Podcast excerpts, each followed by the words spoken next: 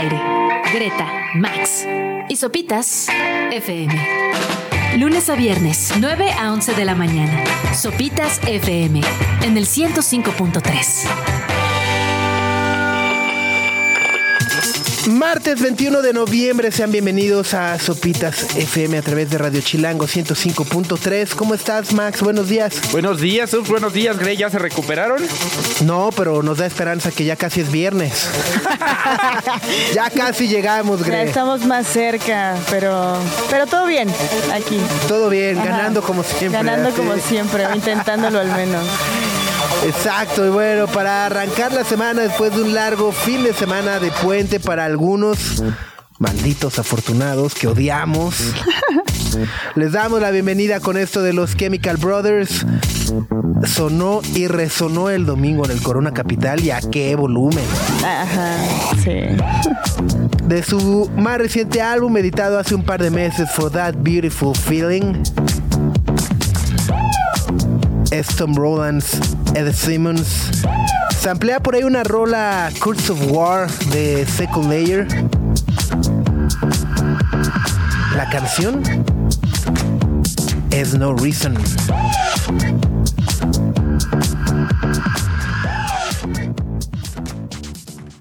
Son los Chemical Brothers para iniciar el día.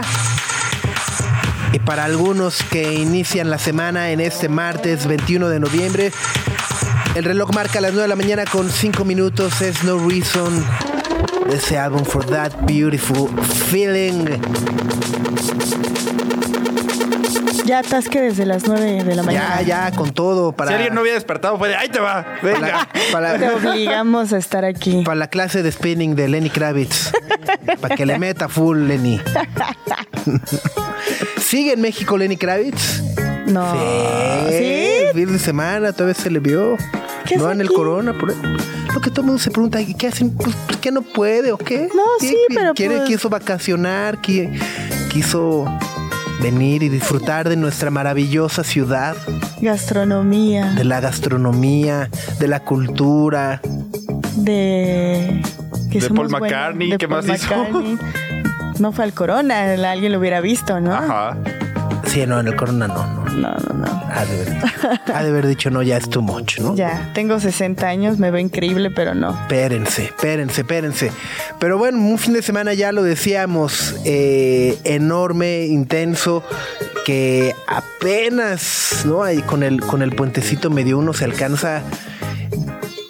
Hijo, diría recuperar, pero ni siquiera eso, ¿no? O sea, como que alcanzas nomás como a estar ahí en estado de coma vegetativo, a reflexionar, a reflexionar sobre qué he hecho. Eso es más cansado, no hacer nada luego, ¿no? ¿Sí? Sí, ¿no? Es muy cansado Yo, tirarte prefi- yo no prefiero ese tipo de cansancio de estar tirado sin hacer nada que de estar caminando 24 mil pasos en el autódromo. Tres días seguidos. Ajá, sí, a 26 grados así el- a las 2 de la tarde y a 11 a las 10 de la noche. Es que como que la pereza pesa y cansa, ¿no? Estoy muy filosófica. Está muy, muy bárbara de regil, Ah. ¿eh? La pereza pesa, vamos todos para Sonrían, arriba, ánimo. sonrían todos. Ánimo, ánimo, al martes. Uh, que esa sonrisa no te la borre nadie. Oh, pues. Pero bueno, para que esa sonrisa no te la borre nadie, querida Gre, hoy es martes de Historia Chiquita. Va a venir con nosotros Sari Benítez a contarnos una historia muy interesante eh, que al menos yo no sabía que existía, pero nos va a platicar sobre la conexión que hay entre la Revolución Mexicana, que se conmemoró el día de ayer, y Star Wars. Oh, No tengo ni idea. Ajá, sí. Yo tampoco sé por No dónde va. tengo ni idea. O sea, Disney ahorita parando oreja para ver la siguiente serie, ¿no? La, la siguiente temporada del Mandalorian. sí, con sombreros de charro. Si no tengo ni la menor idea de por dónde ver. No, no, ni yo, ni yo, ni yo, ni yo. O A menos que los zapatistas tuvieran la misma puntería que los Stormtroopers. No, no, no. sea, no me Que George nada. Lucas fue un amante de la historia y haya escuchado sobre los zapatistas. Pascual Orozco en el Mandalorian o una cosa así. ¿no? Sí, Pancho Villa. Pancho Villa y su- Pancho y Villa la diciendo, bola. this is the way. ¿no? y dirigiendo a la bola. Ah, sí, sí, this is the way.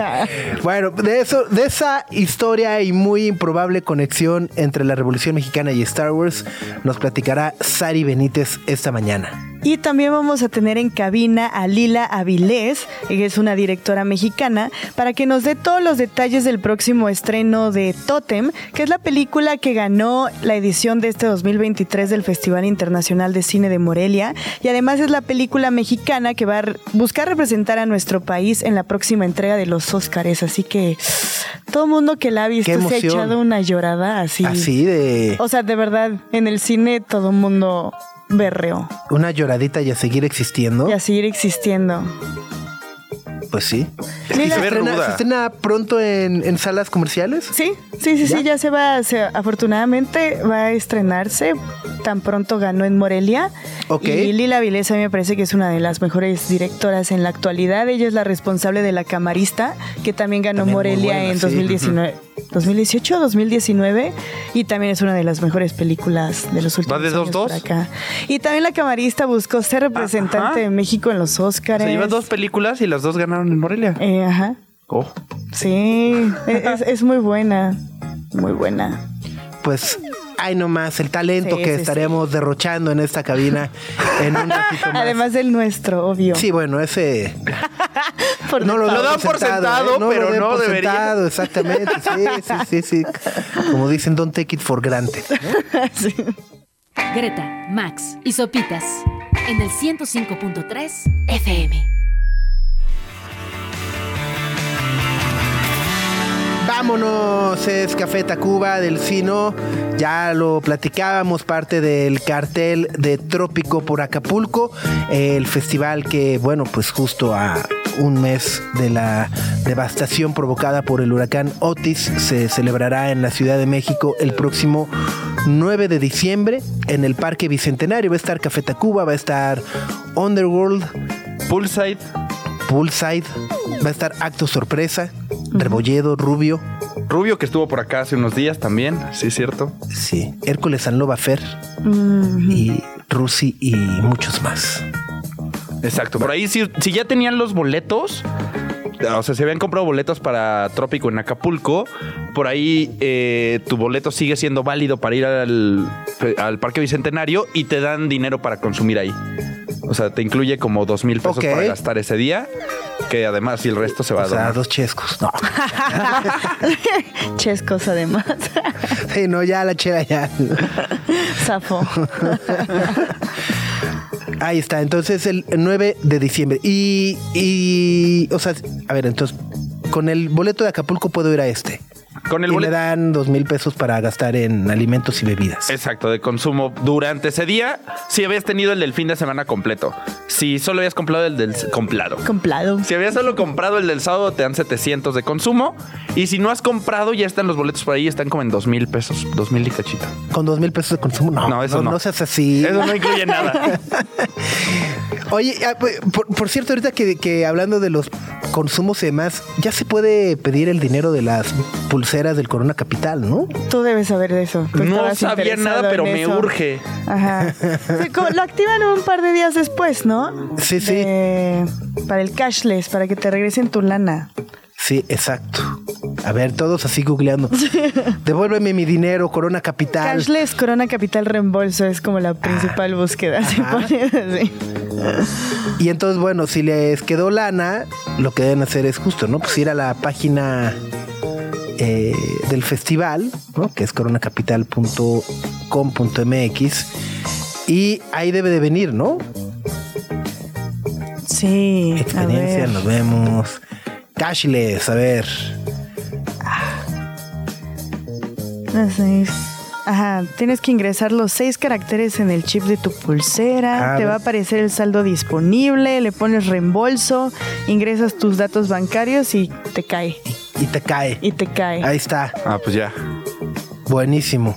Sí, pues no se les va, porque luego, luego es muy Luego fácil de, va. ah, voy a tirar, esta pulsera ya no sirve, pulse- así de, no, no la tira, ¿no? Yo tiré 50 pesos. Mamás es que era la comisión, ¿no? Ya no alcanzaba para nada.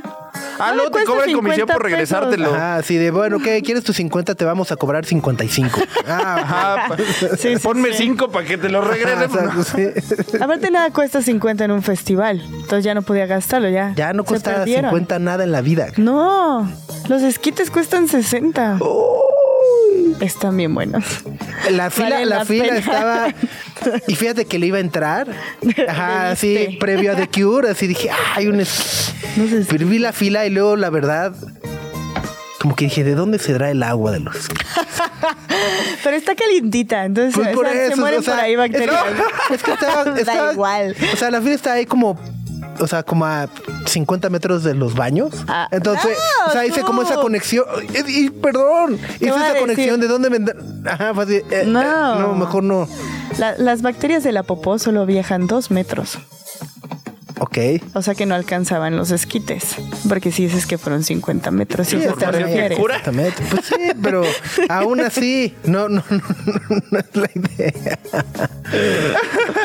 Pero bueno, pues Te perdiste unos grandes esquites. maldito. Verdaderamente. Aparte tienen un... ¿Qué ibas a decir? No, nada, ¿No? que aparte le estaban tirando los esquites después de que te comiste como ocho. Ocho Esa- es y la otra poco. parte que no entiendo, o sea, ajá, que me llamó mucho la atención que hubiera fila, era en el puesto este de, ¿cómo se llama? La ñonguería o así, el, el- el pan en forma Ah, de, de... de pene. De pene. Ajá. Hasta hay una botarga en forma de nepe, así se toman fotos con... con Pero había, o sea, pero había fila así de que decía, Pues es para la foto, ¿no? Pues no sé, o sea, yo no me tomaría una foto con nada. si tuvieras un pero puesto de comida en el Corona Capital, ¿qué venderías? Si tuviera un puesto de comida en el Corona Capital, que vendería? Mm, tamales. Tamales, Max. Ay, cochinita o algo así. Sí, la, he de decir, Unos creo que mi, panuchos, Unos imagínate. panuchos, cochinita. creo que mi principal queja de sí fue la zona gastronómica, ¿eh?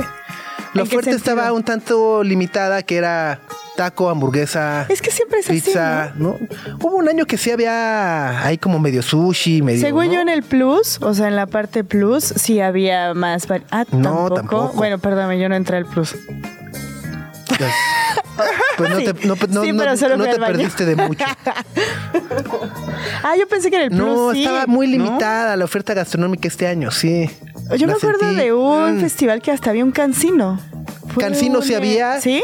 Pero te digo, había pizza, Ah, o sea, hot no dog, podías pedir tus hamburguesa, tacos. Ajá. Ajá, no podías. O sea, era eso, era así de that's it, ¿no? O sea, escoge entre burrito, Ajá. entre pizza, entre taco, entre hamburguesa, hot dog y Chilaquiles. chilis, chi- había había chilis con Nachos. con ali- no nada ¿no? más eran boneless, ¿no? Ah. con alitas. Bueno, es que sí, comer alitas en un festival guacala, ¿no? Quedas todo mugroso, así te faltan cuatro Pero, era- actos pero eran pero eran boneless, eran boneless, Eran eran- boneless, ajá, ok. No. Yo ¿Tú qué pondrías? yo vendería sueros, Su- ¿Sueros? sueros, ajá. ¿O sea, un El- suerito para revivir? Ajá.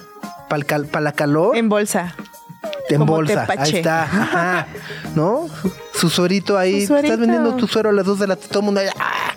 Llévele, llévele su suero. Para la cruda del día anterior, para prepararte para... Ajá. En YouTube Map nos está diciendo que ella vendería chicharroncito preparado. o sea, chicharrón también, de- con. No cueritos. ¿Cuál? Con cueritos y todo. ¿Es Pues el sí, cuadrado el gigante? grandote, ah, ese ¿no? estaba peligroso, ¿no? Aparte si le vas a picar un ojo a alguien. Una, una vuelta, ese es enorme. Con crema, queso, aguacate, jitomate. Uf. Todo eso. ¿La ayudas? Como las del Ah, se, se aeropuerto. rompe, se te cae todo, ¿no? En el festival vas caminando ahí, le das una mordida y ¡ah! así. Bueno, pero una, una tlayudita decente así, que pueda caber en un plato. Se llama tostada. Eso te iba a decir. Eso le dicen sope, pero me van a cancelar en Oaxaca. No planeo decir lo que opino de las ayudas. Tacos de canasta, dice Carla Trujillo. Sí, había tacos de canasta. Ah, tacos de canasta. Siempre hay, ¿no? Sí, sí, sí, había de, de- Banderillas. de adobo, de chicharrón, de papa, de frijol. Ay, Eh, habían rico. 5 por 80. Ajá, Claro, ¿no? bueno, pero pues Aquí estaba- afuera son como 5 por pero- 25. Pero estaba de Cure enfrente. Música. Ajá, está- ajá. musicalizados Ajá, en tienes un parabús, un... ¿Se cambia? Estaba ahí el Fascination Street, a ver, en vivo con tu taquito de adobo. Ahí está, Ahí está. Entonces tu cochinita, Sí. sueritos, tamales. ahí está. ¿Qué venderían de comida en el Corona Capital? Alguien ya pone por acá. Ensalada de, de pepino, pepino. zanahoria, jícama y betabel con sal, chile y Ah, de esos vasitos, ¿no? Ah. Ah, está, te reviven. también, también. Te hidratan, Total, total. Todo lo que ves, tocas, escuchas, lees, bailas, comes y bebes, tiene una historia. Sari te la cuenta en tan solo unos minutos. Historia chiquita. Sopitas FM. Querida Sari. Qué gusto recibirte, saludarte de nueva cuenta. Sari Benítez, la mente detrás de Historia Chiquita. ¿Cómo te va? Muy bien, muy contenta. No tan este, cansada como todos ustedes. No, se ve tu piel, tu cutis, terso, hidratado, sin una sola arruga. Bueno, pero, pero también me tocó un fin de semana pesado de cuidar enfermo, de, de ahí de gripa, entonces ni modo. A veces. O sea, ¿era gripa? ¿Mandé? ¿Era gripa? Sí, sí, era gripa. ¿Confirmado? Ya, confirmado. sí, se hizo, se hizo prueba de COVID Ah, y todo. muy bien, Sí, no, ya no soy tan. No, no estaría aquí si no hubiera sido así.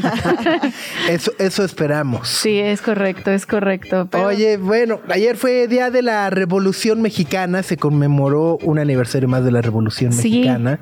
Estábamos platicando fuera del aire del desfile que hubo, eh, un tanto desangelado, le decía, yo tuve chance de que me tocara un ratito ahí en Paseo de la Reforma, a la altura de la Estela de Luz. Y pues la verdad la gente que estaba por ahí era como de ya pasen rápido que quiero cruzar, ¿no? no había nadie viendo el desfile, o sea, Pues es que creo, creo que precisamente la, la, la fecha, eh, como que a veces no, la gente no le toma tanta importancia.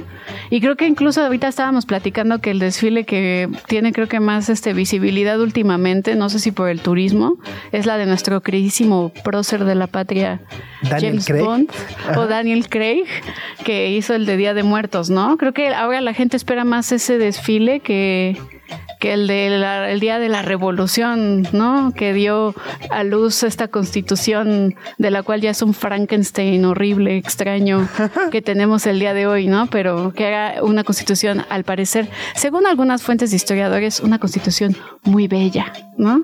Yo, yo no sé, yo no me voy a poner a opinar de eso, pero el, el fin de semana comprométete, platiqué- que no, comprométete. Sí, pero, pero hoy vamos a platicar un poco acerca de, de la revolución y aquí este, me gustaría hacer un breve resumen de algunas cosas para que estén presentes porque creo que también un poco la razón por la cual la gente como que le da flojera este desfile es porque a veces se nos olvida eh, qué significó o qué pasó durante esa época, ¿no? Como que Pensamos en 15 de septiembre y más bien se piensa en casi como una Navidad mexicana en donde nos sentamos a comer pozole, pero más allá de, de la reflexión en estas fechas patrias, pues no, no hay, ¿no? Entonces hay que entender y hay que tomar a consideración algunas cosas. Es un proceso que se da inmediatamente después de lo que fue el porfiriato, que es una dictadura, en donde estuvo de presidente de 1877 hasta 1910 Porfirio Díaz, quien estuvo de manera casi ininterrumpida en la presidencia porque hubieron dos periodos en los que él no fue presidente, que fue cuando estaba Manuel González Flores y cuando estuvo de presidente interino Juan N. Méndez, que fue muy al principio, por ahí de 1876 y luego de 1880 al 84, cuando estuvo Manuel González. Y la Revolución Mexicana comenzó como un desconte- descontento contra esta dictadura que tenía pues varias cosas, ¿no? Primero desigualdad social, concentración de riqueza para algunos, no había libertades políticas, no había tampoco libertad de expresión o libertad de prensa, o sea, no no no podría haber un, no no hubo o no había algo como un sopitas del siglo principio 20, no no existía eso porque no había libertad tampoco de expresión. Los obreros y los campesinos estaban completamente desprotegidos y había despojo a sus tierras. Y bueno, normalmente se marca como el antecedente principal la entrevista que se hizo entre este periodista que fue Krillman con Díaz y es cuando Díaz dice, ah, creo que México ya está listo para una nueva democracia y igual y ya no me voy a reelegir, pero al final se terminó reeligiendo aunque obviamente en ese momento salieron muchos clubes antireeleccionistas, entre ellos pues obviamente estaba Madero por ahí con su libro La sucesión presidencial en 1910, pero para que él no ganara lo arrestó durante las elecciones y casualmente ganó las elecciones Porfirio Díaz y después salió Madero. Y cuando sale Madero se eh, primero está en San Luis Potosí y luego se escapa a San Antonio, Texas y en San Antonio, Texas escribe un manifiesto que es por el cual se celebra el 20 de noviembre que es el manifiesto del plan de San Luis, en donde llama al pueblo a tomar las armas, pero llama al pueblo como un tiempo antes y se llama el plan de San Luis porque aunque lo escribió en San Antonio, Texas, no quería meterse en problemas con Estados Unidos porque le dio miedito. Entonces lo hizo como lo dijo y lo fechó como si hubiera estado en San Luis. ¿No? Y obviamente pues se levantaron en armas muchos grupos, aunque el 20 de noviembre en sí nadie se levantó. O sea, en realidad... Estaban dormidos. Nosotros sí. No, pero o sea, no, no, no, mucha gente como que no hizo mucha cosa, hasta fue más adentrado eh, los meses, las semanas, que obviamente comenzaron a levantarse y el movimiento fue muy fuerte en el norte con los caudillos de la revolución y eso va a hacer que Porfirio Díaz se autoexilie y bueno, ya se saben lo demás de la historia, ¿no? Pero ahorita yo lo que quería era traer a colación por qué celebramos el 20 de noviembre, porque a veces pues dicen, ¿por qué no mejor lo celebramos otro día? Porque hay otras fechas de la revolución importantes. Bueno, se celebra porque fue el día que Madero llamó a las armas. Yo tengo una duda de la historia mexicana y es por qué nosotros celebramos cuando empezamos la revolución y cuando No empezamos cuando la la independencia y no cuando la logramos. Bueno, eh, la del 15 de septiembre, eh, usualmente la respuesta genérica es porque el 15, el 15 de septiembre tenía que ver un poco con el cumpleaños de este señor, Ok.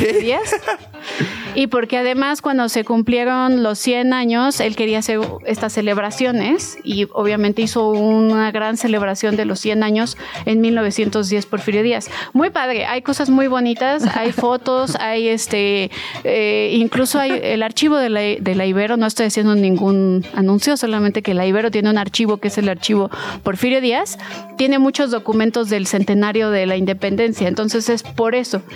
Y yo creo, o sea, aquí la respuesta sobre el 20 de noviembre de 1910 l- l- es por, por el plan de San Luis, pero también creo que tiene que ver con que es más fácil recordar 1810, 1910. Eso sí. Ah, que, ah, bueno, pero claro, nuestro presi no quiso que fuera así y hizo toda una celebración de 1821, hace dos años, no sé si se acuerdan que hizo Sí, la sí. celebración del centenario, un poco porque pues a él le tocaba el centenario, pero otro presidente le tocó esa celebración y no le caía muy bien ese presidente a nuestro presi actual, ¿no? Entonces un poco tiene que ver con, con eso, con, con esas fechas que usualmente se celebra al principio y no al final. Y no al final. Exacto. Pero bueno, vamos a continuar a algo más importante que nos va a llevar a Leia Organa y es que normalmente celebramos entonces el 20 de noviembre la revolución y hablamos normalmente cuando hablamos de la revolución de hombres bigotones, este, con su sombrerote, Con y, arr, ¿no? Y arr, arr, ¿no? Así como Con que las balas aquí colgadas. Exacto. Ajá, y las, ajá, el rifle. Pero casi no se habla acerca del papel o el rol de la mujer en la revolución. Y eso es lo que a mí me gustaría traer a colación para terminar con la afamada y queridísima comandante Leia Organa. Y es que, bueno, primero, las mujeres tuvieron un muy importante papel en la, en la Revolución Mexicana, aunque después como que un poco se hicieron menos, pero en ese momento, durante la batalla, las batallas y toda la guerra civil, ellas tuvieron a su cargo cosas bastante importantes e incluso tenemos... eh, registros de comandantas y este que sí tuvieron a su cargo gente, ¿no? Una comandanta que después de un tiempo decidió transicionar, por ejemplo, es el comandante Amelio Robles, ¿no? Que después de una batalla eh, va a decidir transicionar, pero ya era desde antes de transicionar comandanta, ¿no? Entonces, eh, lo que hacían las mujeres normalmente, además de ser dentro de, de la realeza de los soldados, pues se dedicaban a la compra de víveres, preparaban comida, lavaban la ropa, cuidaban a los niños que estaban entre, la, entre el pelotón, digamos así, aunque se le decía la bola, así se le llamaba a la bola. Cuando alguien te dice, vete con la bola, era porque antes en la revolución llegaba la bola, que era la revolución, y tú te ibas con la bola, ¿no? A eso, Ok. a eso se le llama la bola. Y por eso Ah, también es el sepa la bola. Porque era seguirlos a ellos. Ellos sabían hacia dónde ir, entonces sepa la bola, Ajá. sepan ellos. Exacto. Ok. No era suficiente. A mí no me hubieran convencido de Sí, unirme, no, no, pero no. supongo que los años Yo eran sí. distintos. Bueno, en realidad es que a las mujeres era, era una gran oportunidad, aunque algunas obviamente se iban en contra de su voluntad, ¿ok? Pero muchas de ellas también veían una posibilidad de libertad e irse. Y esas mujeres son conocidas como soldaderas o las adelitas, que normalmente pues las son las que cuando nos dicen Adelita pensamos en una mujer de la revolución. Está basado en una fotografía muy importante de una mujer que trabajaba en la Cruz Roja que se llamaba Adela Velarde Pérez. Pero, aunque uno de los corridos más importantes es el de la Adelita, hay otro corrido de otra gran importante soldadera que se llama Valentina Ramírez, la cual inspiró un corrido carrancista que se llama La Valentina que va a luchar junto al general Ramón F. Iturbide y lo canta una cantante chicana Tex-Mex llamada Lidia Mendoza y les traigo un cachito para que lo oigan, para que conozcan otro corrido que de otra mujer que no es la Adelita. A ver.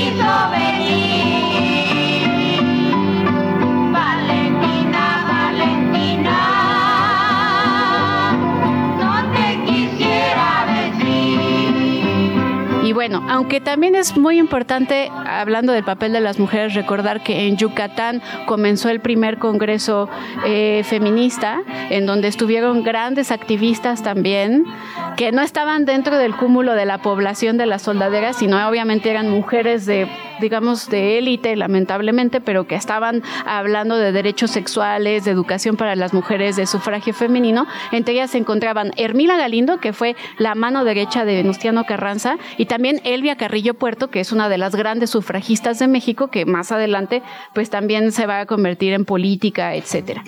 Todo esto para decir en qué se relaciona el peinado de la princesa Leia de Star Wars con todas estas mujeres. No sé. No tengo idea. En, en el. Se peinaban con peines de aluminio.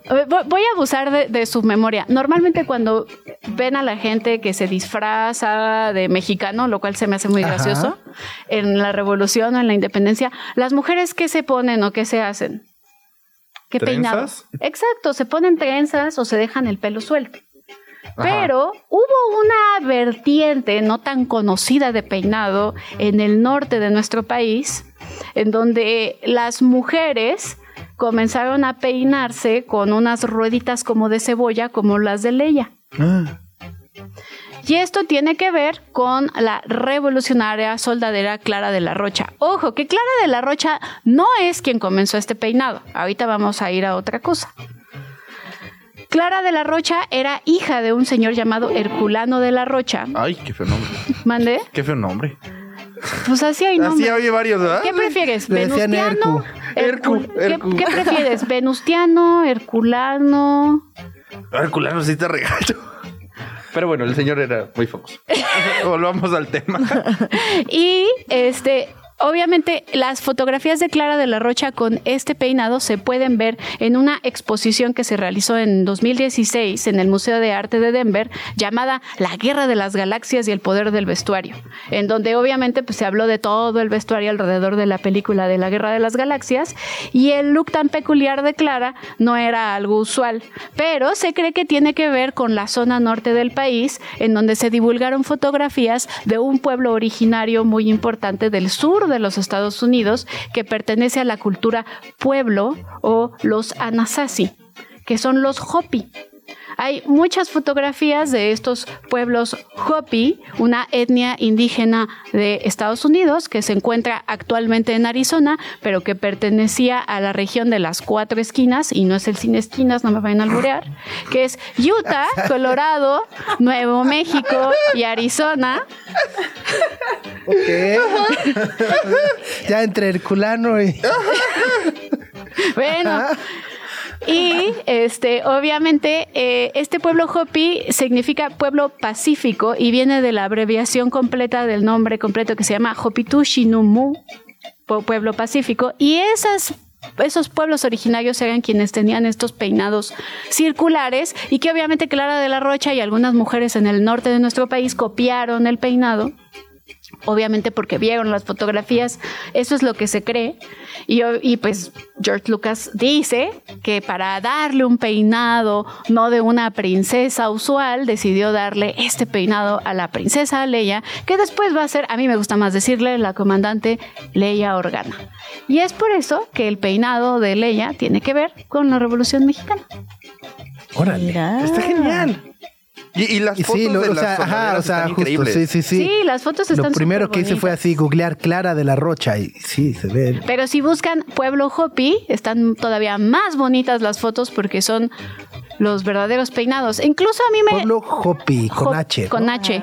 A mí me, a mí me recuerda más a, a, mi, a Midala. Ok, sí, están, están impresionantes los, los peinados y todo. Wow. Oh, qué chido. Sí, es. Ajá. Ya es un gran punto de conexión. Exacto. Y esa es la historia chiquita del día de hoy. Espero que les haya gustado. No, estuvo maravillosa, como siempre. Muchas, muchas gracias, Ari. Sí, no, no, no quise ahondar en detalles de la revolución porque si no se me duermen. Entonces mejor breve, breve, breve. Oye, y pues sí, no me, o sea, me quedé pensando así en, en eh, cuando nos avisaron que ibas a platicar de la conexión entre Star Wars y la Revolución Mexicana, ¿no? decía, bueno, que será Pancho Villa diciendo, dícese güey, dícese güey.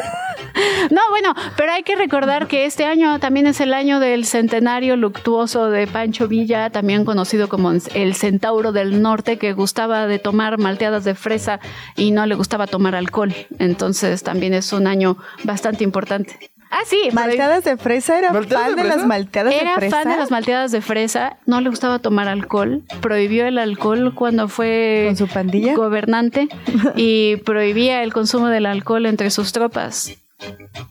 Órale. O sea, para el patanazo que dice la historia que era, Uno no me la esperaba la malteada de fresa. Sí, ¿no? Ay, ay, ay, Siendo gustaba malo mucho con el, de helado de fresa y la malteada de fresa. A ver, así que Oye, pero eh, ¿se sabe por qué rechazaba el alcohol? Era un tema fisiológico más bien como yo creo no que me gusta fíjate que alcoholizarme". creo que no le gustaba alcoholizarse. A él le parecía que no era positivo el alcohol. Ah, mira. Y eso que fue bandolero desde el principio, porque hay Ajá. que recordar que Pancho Villa, Doroteo Arango, tuvo que escapar un tiempo porque había, se dice, porque hay varias versiones, pero una de las versiones dice que eh, asesinó a un hombre de la hacienda donde trabajaba porque había violado a su hermana. Entonces se unió a unos bandoleros, pero él siempre como que tenía como una onda robinjudesca, entonces cuando estaba con los bandoleros no le gustó que un bandolero mató a un, aci- a un anciano, entonces se separó de esos bandoleros y estuvo trabajando como minero, como albañil, y luego regresó a las andadas y en una de esas de tantas lo agarraron los de la revolución y le dijeron, oye, tú eres bueno. Únete, súmate. Únete a nosotros y comenzó a ser muy buena estratega, lo cual no estaba bien visto para los demás caudillos revolucionarios porque a pesar de que no sabía escribir, no sabía leer, era muy bueno haciendo y engañando a la gente. Pero sí tenía como una actitud como de justicia y el pueblo y así. Entonces, pues no le gustaba el alcohol porque pensaba que era un vicio. Mira, Ahí está. Otra perspectiva de Pancho Villa. Sí, aunque no hay que olvidar que. Ah, no, no, no, yo, póngalo en un altar ahí. Sí, no, súbalo. no, no, sí era un Con su malteada de fresa cada de 2 de noviembre. sí, bueno, sí, bueno. sí, fresa sí, en sí. su Pero sí, sí, creo que hay fotos con él comiendo heladito y todo. Su rifle y un helado. Ahí está. ¿no? Listo, pues muchísimas gracias, chicos. Espero Gracias a ti. ¿Dónde gustado. te podemos seguir, Sari? Pueden escuchar todas mis historias en Instagram como Historia Chiquita, en donde todos los martes que vengo aquí a Sopita subo una bitácora con imágenes. Ahí van a poder ver las imágenes del pueblo Hopi. Y también pueden escuchar el podcast en Spotify o las plataformas de streaming abiertas como Historia Chiquita. Ahí está. Pues Sari Benítez, te agradecemos como siempre y nos vemos muy pronto. Nos vemos pronto. Muchas gracias. A ti. Radio Chilango. Oye, ¿vieron ayer que Snoop Dogg anunció que dejaba de fumar? Lo anunció hace unas semanas y pidió privacidad por la decisión que estaba tomando. Eh, se empezó a especular mucho de, "Ah, pues sí, tanta, tanta, las, tantas marihuanas, Lupe, le hicieron daño. Ajá. Pero es una campaña. O sea, fue un stunt Ajá, publicitario. súper viral. O sea, lo hicieron increíble, pero sí, fue una campaña. Aprovechó que en inglés smoke Ajá. significa fumar y también significa humo. Humo, ajá. Y entonces dijo, ah, voy a dejar smoke, o sea, voy a dejar de fumar, pero en realidad está diciendo voy a dejar el humo y ahora va a promocionar unos como vapeadores de marihuana. Ok. O sea, bah. No, no, Ajá, no, o sea- más bien es un. No, ni siquiera, ya estoy viendo. Son Son, fogatas. son fogatas. Ajá, son fogatas. Ah. Ajá, acá viene su fogatita. Ah, es una fogatita. Es una fogata. Ajá. Es una fogata eléctrica. Sí, o sea, te digo, fue una campaña. Le salió bastante bien porque Ah, se hizo viral. Pues sí me la vendió, se ve calientito, ya quiero una. Y siguiente será tu cuarto, así. Pero son eléctricas. Ah. Sí, o sea. No, o sea, de- de- Max ya pensaba así de tus bombones así ardiendo en su en su palito, pero no, sí. Snoop Dogg seguirá siendo Snoop Dogg por siempre y para siempre. para siempre, ¿no? Oye, y la y la la otra del fin de semana, es que no sé si lo platicamos ayer o no, lo, lo de Shakira. No, no lo platicamos al aire, el ¿No lo negociazo que se aventó Shakira, no. Ah. Solo lo platicamos después de, de cómo escapó de prisión y escapó. No escapó de la No, no multa, escapó. pero le salió bien. Sí, o sea, a ver, eh, y nos Se referimos... O sea, no poco- bien. Nos, Se re- libró. nos referimos un poco al- a la denuncia por defraudación fiscal que tenía Shakira en España. ¿no? El fisco de aquel país la había demandado por defraudación fiscal de 14 millones de euros. Ajá. por- eh, se fue a juicio y ya el juicio dijo, ¿saben qué? Sí está bien, sí ya culpable, ya ahí, ahí muere. Sí ¿no? lo hice. Ya, sí fui Ya, yo, ¿no? Ya. A ver, ¿de cuánto es la multa? No, pues de 7 millones. Entonces de la mitad de lo que defraudó. Se peinó O sea, 15, de- paga 7, salió con 7 millones arriba después de defraudar. Ajá. O sea, de lo que defraudó lo pa- pagó la multa por haber defraudado. Ajá. Es Pero absurdo. no más la mitad. Ajá, o sea, pero de ahí salió la lana. Exacto. Es absurdo. No Le tiene sentido. micha. Así Sí. robas 100 pesos, te cobran una multa de 50, los pagas con los 100 que robaste. Quedaste 50 arriba, se acabó el problema. Sí, sí, sí, sí, sí. Quien fuera, ¿no? Quien fuera. Y, o sea, originalmente también la habían, o sea, la multa incluía tres años de prisión, pero como aceptó declararse culpable, pues obviamente no va a pisar el bote y ya vive en Miami, ¿no? Ahorita. Ajá. No sé. no, sí, no, vive en no. Miami con sus hijos. Entonces en España ya ni iba a poner el piecito. Sí, ¿sepa qué? ¿Para qué regreso? Pues sí, ya ni pa' qué. Greta, Max y Sopitas en el 105.3 FM.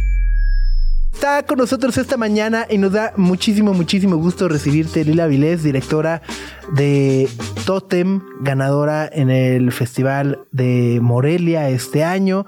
Y bueno, también es la película elegida por México, o bueno, entre las elegidas para eh, participar o, o Representar. representar a México en los premios Oscar el próximo año. ¿Cómo estás?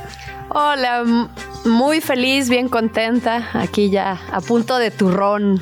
Ya, justo, ¿cómo, ¿cómo han sido estas semanas después? Vaya, los rodajes son pesados, la edición es pesada, la postproducción, o sea, ir preparando, pero de repente, bueno, la película la, la- la exhibes públicamente y, empiezas a ver que este pues que se vuelve en un mar de lágrimas todo, pero en un tema muy emocional, muy emotivo, eh, y dicen, es una genia.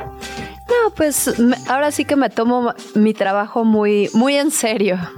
Mis dos películas han sido procesos alquímicos, procesos muy feroces, procesos muy, muy bonitos, ¿no? Que, que más allá de, del camino recorrido que ahora sí que llevamos hasta la fecha eh, más de 60 festivales. Ahora la próxima semana nos toca ir a los Gotham Awards, ¿no? Que imagínate, o sea, va a estar Yorgos Latimios, o sea, gente que uno ha admirado muchísimo, ¿no? Yo creo que va a estar más allá en el chisme que, que en lo pero está mío, ¿no? padrísimo, ¿no? Pero bueno, pues que ya, pues ya, ya, ya tenga distribución en muchas partes, eh, no solo de México, sino del mundo y que, y que ahora sí que suene y resuene a más audiencia, pues es lo que más uno sueña, ¿no? Como cineasta. A mí me interesan las películas o los libros en ese sentido que, que, que te atraviesan, ¿no? Que más allá de de, del jajaja, jijiji, porque también tiene su jiribilla, también te ríes, también te ríes. Este, pues hay algo ahí, un trasfondo que uno puede regresar a uno mismo, ¿no? Que esa es la parte linda de lo que uno hace, o por lo menos es lo que uno pretende que pase, ¿no? Totalmente. Cuéntanos para la gente que a lo mejor no ha visto eh, el tráiler, no ha visto la película, cuéntanos de qué, de, de qué va. Bueno, Totem es una película coral. ¿A qué me refiero con coral? Para aquellos que dicen, ay, esta chiflada, ¿de qué habla? no, pues una película coral básicamente es como que es una película que sigue a muchos personajes. En, este, en esta historia, digamos que sí es una película coral, pero con un centro eh, de una niña de siete años que se llama Sol y digamos que deambula en un día caótico, ¿no? Como todo mundo hemos tenido en nuestras vidas, un día en particular que nos traspasa, que nos cambia, que nos fundamenta y nos da tierra, ¿no? Entonces digamos que yo quise regresar, yo fui mamá muy jovencita, entonces digamos que mi hija ha sido un poco todo. Entonces yo quería pues hacer esta historia especial para ella eh, y obviamente para mí, porque también tengo mi ego de cineasta, ¿no?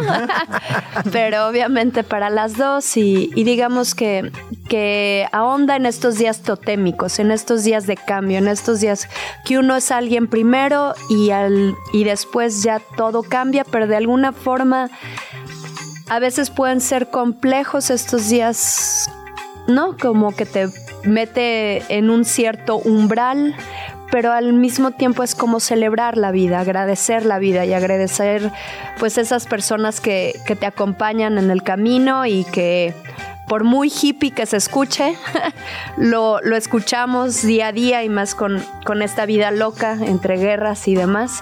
No hay otra cosa más que el amor.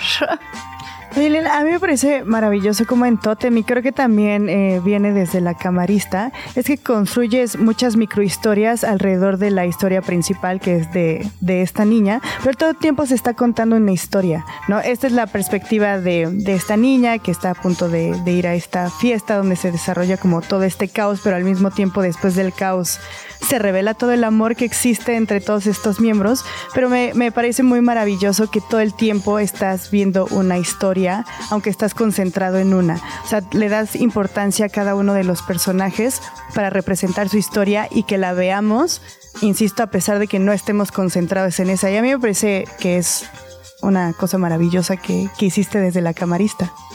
Pues sí, eh, a mí siempre me cuesta trabajo como contar la historia antes de que yo filme. O sea, si yo llego con un productor o con cualquier persona o coproducción y narro como que siempre me pasaba que era así de ah. ah.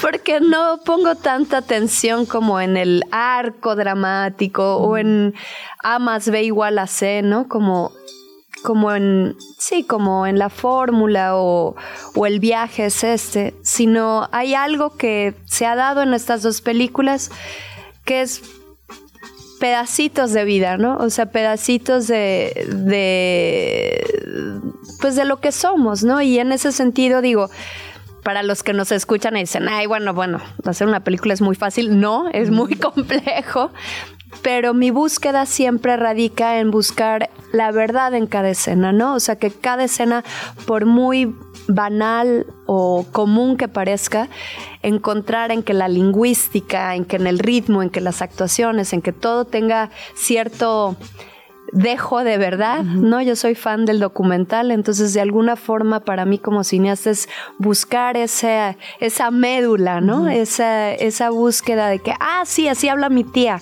así habla mi primo, ah, no sé por qué, pero es mi familia, ¿no? Entonces, para mí ese es eh, es, ahí está el detalle, ¿no? Como diría Cantinflas, ahí está la búsqueda, ¿no? Entonces, siento que, que lo que ha sido muy bonito con esta película, con Totem, que hemos viajado por muchísimos países, o sea, como que la parte linda y bella ha sido esa, ¿no? Que una personas en China puedan conectar con la historia, personas con, en África puedan conectar con la historia, en Australia, o sea que al final en esta bendita diversidad que hay que abrazar, también nos, nos hace darnos cuenta que somos bastante iguales, ¿no? O sea, tampoco es que uno sea, ¿no? Un eslabón extraordinario, aunque los hay.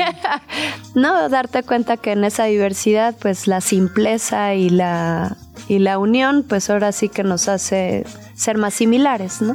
Y esa médula creo que se potencia en la forma en la que representas los espacios. Por ejemplo, en la camarista todo era en un eh, en este hotel y me gustó mucho que decía se trata de personas que tocan puertas que nadie les va a abrir. Entonces todo era muy encerrado, daba un sentimiento claustrofóbico a partir de seguir al personaje eh, principal y demás. Y ahora lo que sucede en Totem es que también es son espacios, bueno, la casa es una casa, son espacios también muy cerrados, pero creo que es un efecto contrario porque es como condensar todo el amor en ese espacio y mantenerlo ahí y se mantienen unidos.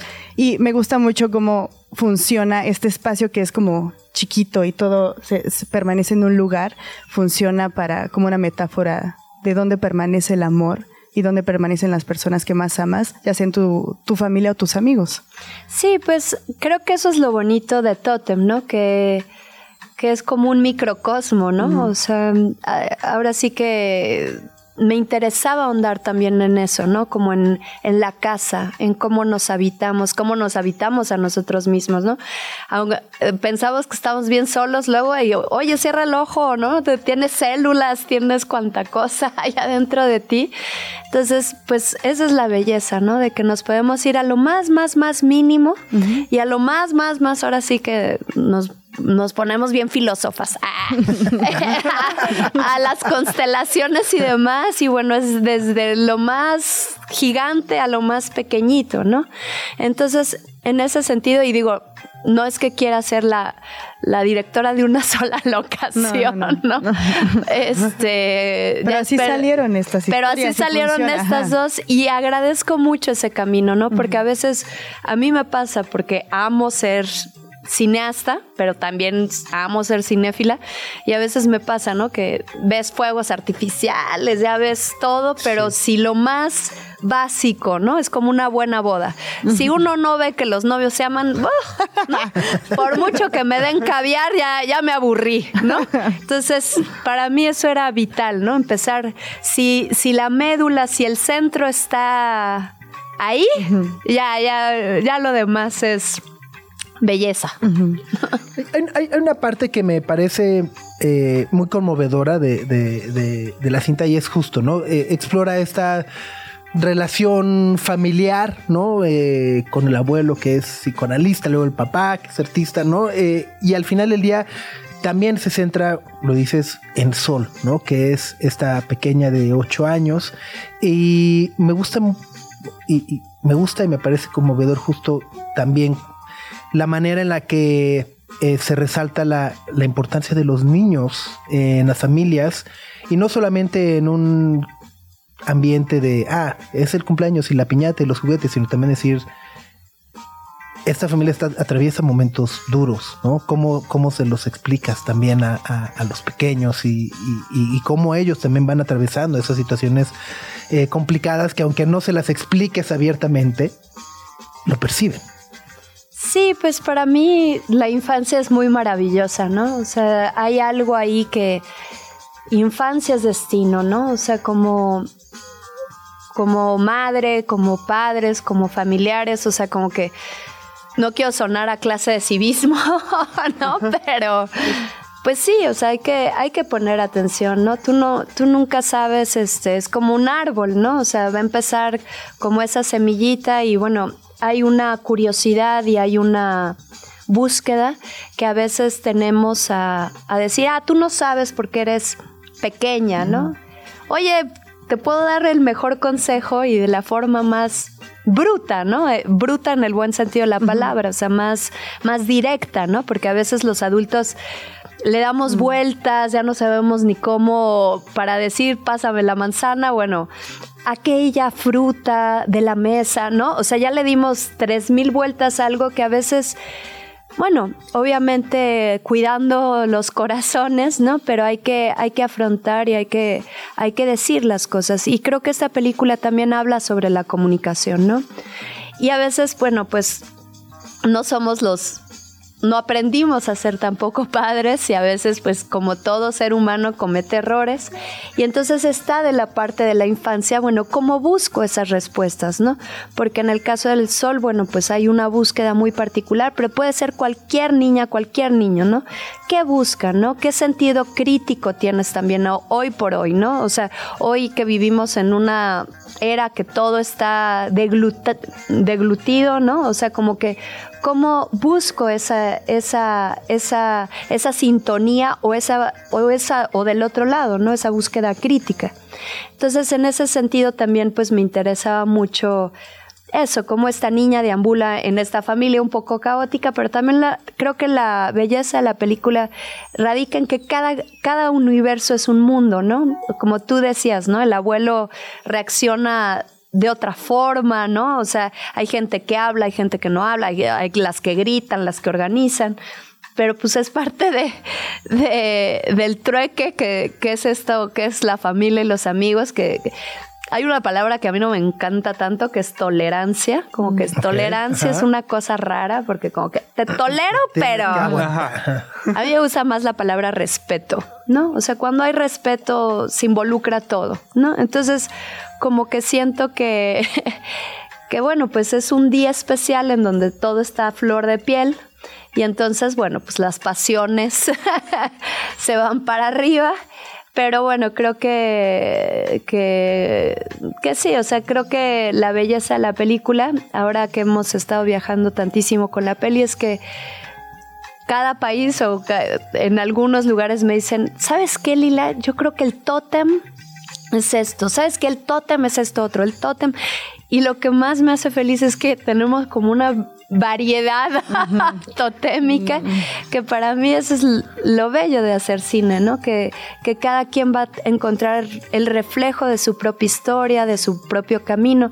Y es más, a mí me pasa, ¿no? O sea, ves una película, luego la vuelves a ver un año después y, uno ya cambió, ¿no? ya pasó algo que te toca más, te toca menos, pero bueno, creo que esta peli, si algo ha tenido es que tiene muy buena respuesta en cine. Creo que es una película emocional.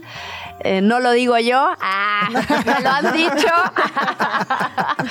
Ego Cinema. Ah, no, no, no. Nah, sí. Estamos platicando con Lila Avilés, directora de Totem, esa película que ha sido aclamada en cada festival en el que se ha presentado, incluyendo, bueno, la, Berlina, la Berlinale, más recientemente, el Festival Internacional de Cine de Morelia, y elegida también para representar a México en los premios Oscar el próximo fin de. No, el próximo fin de semana. Sí, calma. Ya, es cortísimo. El próximo año, ¿no? Ya. El oráculo dice. Ya, ya, ya, ya, ahorita, vámonos, Lila, el avión. La otra Lila.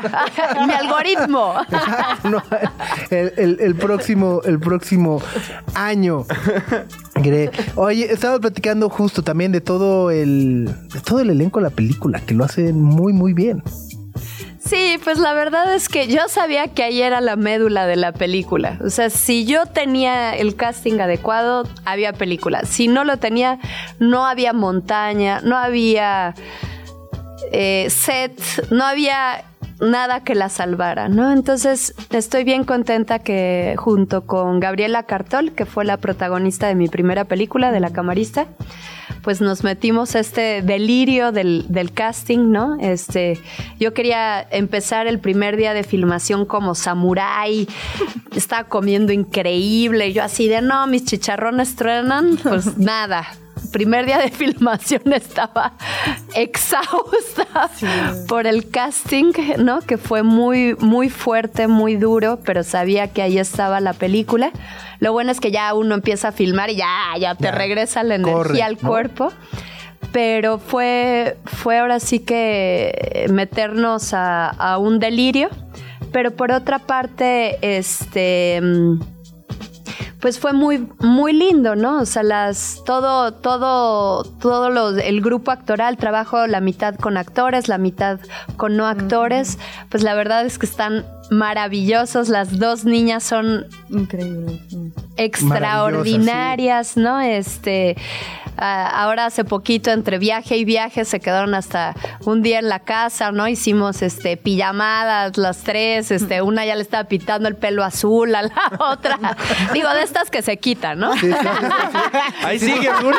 Ahí sigue. Así, hay esa directora. ¿eh?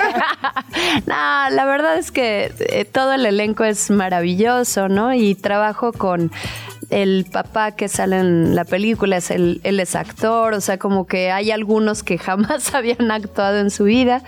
Eh, Naima Santías, la protagonista, nunca había actuado, ¿no? Este.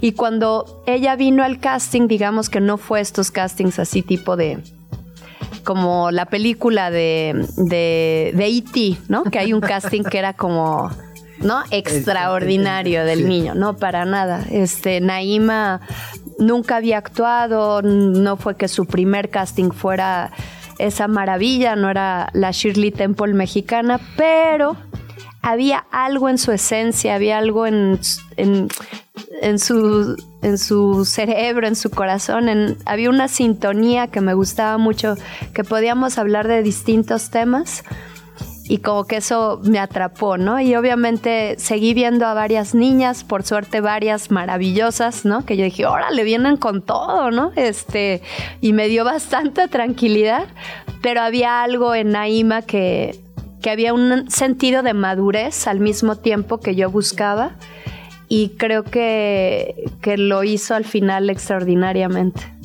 Está, está muy interesante ese, ese proceso de cómo se van dirigiendo los actores, porque dices que los actores eran la médula y si elegías al actor o la actriz eh, correctos, ellos son los que iban a construir la historia. Pero tú eres más, y considerando que trabajas con no actores y con actores, ¿tú eres más de dirigirlos o dejar que ellos lleven un poquito el camino? Es que me hace pensar, por ejemplo, Cronenberg dice, yo no los dirijo, solo les doy la historia y que ellos hagan lo que sea porque confío en los actores y confío en lo buenos que son y por eso los elegí a, ellos y hay otros directores que dicen, no, o sea, tengo que seguir cada paso y les voy a dar indicaciones, instrucciones, porque es como la visión que, que tienen que seguir. ¿Cómo es más tu proceso considerando que trabajas con estos dos grupos? No, o sea, pues yo creo que es un, como en la vida, como en el cine, es un ejercicio de yin yang, ¿no? O sea, mitad y mitad. O sea, puedo ser bien control freak, o sea, sí soy, pero más que control freak, como en ese sentido de cuidado, ¿no? O sea, de, de que de que confíen en mí, ¿no? Porque es un ejercicio, la dirección de, de mucha confianza, porque a veces actuar puede requerir mucha presión y tú puedes jurar que estás maravillosa o maravilloso y realmente no. Entonces, a veces es ese ejercicio de decir, no, mira, mejor por aquí, por acá. Pero es como de mucha complicidad. ¿Sí me explico? O sea, como que, de hecho, cuando yo siento que eh, el actor o la actriz está sumamente desconfiando en mí, siento desde ahí que no va a funcionar, ¿no? Entonces, siento que es un acto bien bello, ¿no? Como de, ah, pues es como creer en el amor. Pues crees, ciegas, ¿no? ¿no? O sea, te, te dejas ir. Si ya empezaste y, oye, es que yo creo, eh, eh, no me gusta, eh, no, pues sabes qué, ni yo soy para ti ni tú para mí. ¿no? Entonces lo mismo. Y en ese sentido, por la otra parte, pues la libertad, ¿no? Ya, ya, yo a veces pienso que es como, como si fuera una entrenadora también de fútbol, ¿no? Primero, a ver, el pase, ¿no? Entonces viene el chiquipase, a ver, más lejitos. No, ya, llévatela, ¿no? O sea, como que... y es eso, ¿no? Entonces, poco a poquito, pues es, es, es la confianza que se va sembrando. Ahí está. ¿Cuándo se estrena en salas comerciales? ¿Cuándo la podremos ver en, en- en- en salas convencionales? Bueno, ya, ya habíamos tenido un preestreno, pero digamos que ahora estamos bien contentas porque venimos ya con todo, eh, eh, explosión nacional. Por suerte vamos a estar en cada uno de los estados de México. Órale, como precandidata, haciendo un recorrido ahí. Por suerte, defensora del arte. Este 30 de noviembre ya viene con todo. Buenísimo. Pues Lila, muchísimas gracias por acompañarnos esta mañana y muchas felicidades. Muchas Por- gracias. No solamente por Totem, por la camarista, por tu corta pero muy exitosa y prometedora carrera. ¡Ajúa! ¡No, hombre! ¡Linda mañana! Ah. Radio Chilango. Hace unos minutos se acaba de anunciar eh, el- se, se la volaron con el nombre, se llama The Last Dance. Y es un partido entre el Inter de Milán, perdón, de Milán, entre el Inter de Miami, Ajá. ¿no? Ya me estaba volando. eh, con Lionel Messi y el Al Nazar de Cristiano Ronaldo. Entonces, The Last Dance, porque Ah. juegan Messi contra Ronaldo el 24 de febrero en Arabia Saudita. Pero es como, o sea, como si nomás jugaran ellos dos o qué, ¿no? Y como si en algún punto se encontraran en la cancha. No, no, sí se van a encontrar porque se van a enfrentar entre ellos, pero Pero son delanteros, ¿no? sí, sí, pero siempre ha sido ¿No como el... como en la así. el Es que siempre ha habido como este pique de quién es mejor, si Cristiano Ah. o Messi. Team Messi. Ajá. ¿Tú? Eres Me- me Ronaldo, es red Cristiano. flag. Sí. Es que odio al Barcelona. Esa- esa- mi, mi problema es que odio al Barcelona. esas idas al gimnasio son muy de cristiano, Max. Así de, "Ah, está haciendo brazos, sí. Cristiano, la depilación de las, la ceja depilada, Max. La ceja depilada te delata como fan de cristiano. Ah. Es red flag. O sea, ninguno de los dos me cae bien en mi defensa, pero No, no, no, te prefiero tiene que caer bien. Estamos hablando de términos futbolísticos. ¿Tú eres Messi? Messi, sí. Sí, ¿no? Sí, ¿no? Y, y Max dice, ¡Sí! uh, uh". Ajá, Ahora celebra Cristiano. Acabando sus series en el gimnasio. ¡Sí! uh". Ah, qué terror. Ajá. Pero bueno, el 24 de febrero, ¿no? Si, si no tienen planes, pueden ir a Arabia Saudita. este, Aquí a la vuelta. ajá, A ver ¿no? el partido. Exacto, ¿no? Es solo para sacar lana, ¿no? ¿Cuánto que el partido Sí. está malo? No, bueno, es que, cuál- o sea, es más, yo digo, ¿Cuánto? ¿cuánto? a que el 22 de febrero uno de los dos presenta molestias musculares? Y acaba jugando ¿Crees? cinco minutos, ¿no? Así de, Cristiano. puede Va a ser. ser Cristiano. No, los aductores, este. si no, se desgarró la pantorrilla, entonces no puede. Una no cosa puede de jugar esas, ¿no? completo. Aparte, o sea, sí es Messi contra Cristiano, pero al final del día es un equipo del MLS contra un equipo de Arabia que son re malos. O sea, Messi y Cristiano jalan. El equipo de Cristiano tiene otros dos, tres jugadores como Ajá. muy buenos, pero el resto son, o sea, aquí en la deportiva les daríamos pelea. Así, de ese nivel. No, pero a ver, el Inter Miami trae a, así. a- a Jordi. No, no fichó a medio Barcelona. Oh, era que gran equipo en el Se te 2000. sea, ve Jordi el Al- odio, Jordi se te ve Alba. El odio. Alguien dice Ajá. Barcelona y se te ve el Sí, odio. Sí, sí. O sea, trae Jordi Alba, Busquets. Por ¿El ahí. Miami? Ajá, Ajá. ¿No? Por ahí dicen que Luis Suárez se incorporaría en diciembre. Y luego el Al Nazar, ¿no? Este, pues también tiene a Fofana, Sadio Mané. Bueno, Ah. Cristiano, obviamente, ¿no? Sí, o sea, tienen dos, tres estrellas ambos equipos, pero el resto es complicado. Ah, bueno, sí, sí, sí, sí. ¿La MLS es una buena liga o todavía le falta? O sea, ¿hay competitividad así chida o todavía no? Sí, sí, sí, Ok, sí. ok. O sea, yo personalmente encuentro cada vez más entretenida la MLS que la Liga MX, aunque sé que muchos me van a linchar, No, no, no. pero Ah, sí, de tú. No, suéltate, sí, ya sí, te me, toca. llama, me llama más la, me llama más la atención. Ya, ya, ya, ya. Era duda genuina. Pero bueno, pues ahí está, Gre. Ahí está. Ah, háblenle Ya a su- tenemos plan en Arabia. Háblenle a su tío el FIFA si díganle, tío, Cristiano contra Messi, de Last Dance. De las Aparte el, Dance, aparte el nombre que tan más chafa, ¿no? Sí. Ya, aparte ya se lo apañó Michael Jordan, ¿no? Así se llamaba. Sí, su- claro, es que por, ajá, por, por eso se lo pusieron. Qué ¿no? mal gusto. Sí, sí, sí, sí, sí. Muy guapo su nombre. ¿no?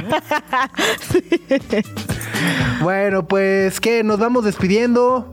Ya, nos vamos despidiendo. Vamos levantando nuestros tiliches por el día de hoy. Perfecto, pues ya, vámonos. Semana de Día de Gracias en Estados Unidos. Ah. El Thanksgiving. El jueves es el Thanksgiving, viernes Black Friday. Ajá. Eh, ¿Compraron algo el buen fin? O sea, en el corona. pero en el es corona aburridísimo, meses sin ¿para qué les intereses. A seis meses sin intereses. ¿Una aspiradora? Ajá, pero Ah, es buena aburridísimo, compra. pero sí, una aspiradora. buena la ¿Cómo comprar una licuadora? Ah, es que uno es cuando hace sus compras, ¿no? Com- Las compras de mamá compra. que un día juraste. No, no, no, no, Ajá. Ay, Nunca pensé que iba a necesitar una aspiradora y mírame. Mira. Y hasta emocionado estoy, No, ya llega ya. mañana seguro. Queremos el, el unboxing y reseña. Miren, amigos. ¿no? El jueves nos darás la Ajá. reseña de la aspiradora. Es una rumba. No, el- como la rumba va a nivel piso, yo tengo un problema de pelos de perro, entonces tengo que aspirar arriba. Entonces, Ok. Ya, ya nos dará reseña. ya nos contarás los detalles. Yo, yo, y yo de mi licuadora, de mi Vitamix 5200. ¿Es para Ah. hacer licuados y eso? Pues para hacer todo, sí. Ah, puedes licuar lo que sea. Ajá, es por que hay unas que son especiales para. ah, que tienen hasta ¿no? vasito. La Nutribullet. Ándale. esa. Esa También la tienes ya. Eh, esa la te- se me echó a perder. Ajá. Me duró 10 años, fíjate. Ah, Buenos, muy buenos. Ajá. Pero ya de repente ya no prendió. Entonces estas últimas semanas le he estado agandallando su licuadorcita Ariela. De, de la papilla. Ya no come papillas, papillas. va, presta. Esto ya no ocupa, presta. Voy a hacer mi, chi- mi chipotle. Está Y bien. ya. Muy bien. Gre, ¿alguna compra que quieras compartir? No, no. ¿Nada? Me, me resistí, estoy muy orgullosa de mí misma. Bueno, no, porque no compré porque tengo muchas deudas. Estaría orgulloso si hubiera llegado en ceros y dijera, no necesito nada ahorita, lo material se termina. Pero viene el Black Friday, entonces todavía no estás completamente a salvo. ¿El viernes? Ajá. Una caja de pulparindos. De pulparindos, sí. Bueno, pues vámonos. Que tengan muy buen martes. Quédense en Radio Chilango. Nos escuchamos mañana a las 9 de la mañana. Que tengan muy buen martes, Max. Igual, subs, Gre, pásenla muy bonito. Igual nos vemos y nos escuchamos mañana a las 9. Nuestra atención vive en muchos sitios de manera simultánea. Ya puedes desconectarte de este. Sopitas FM. Lunes a viernes, 9 a 11 de la mañana. Radio Chilango, 105.3 FM. Radio Chilango. La radio que... Viene, viene, ¿eh?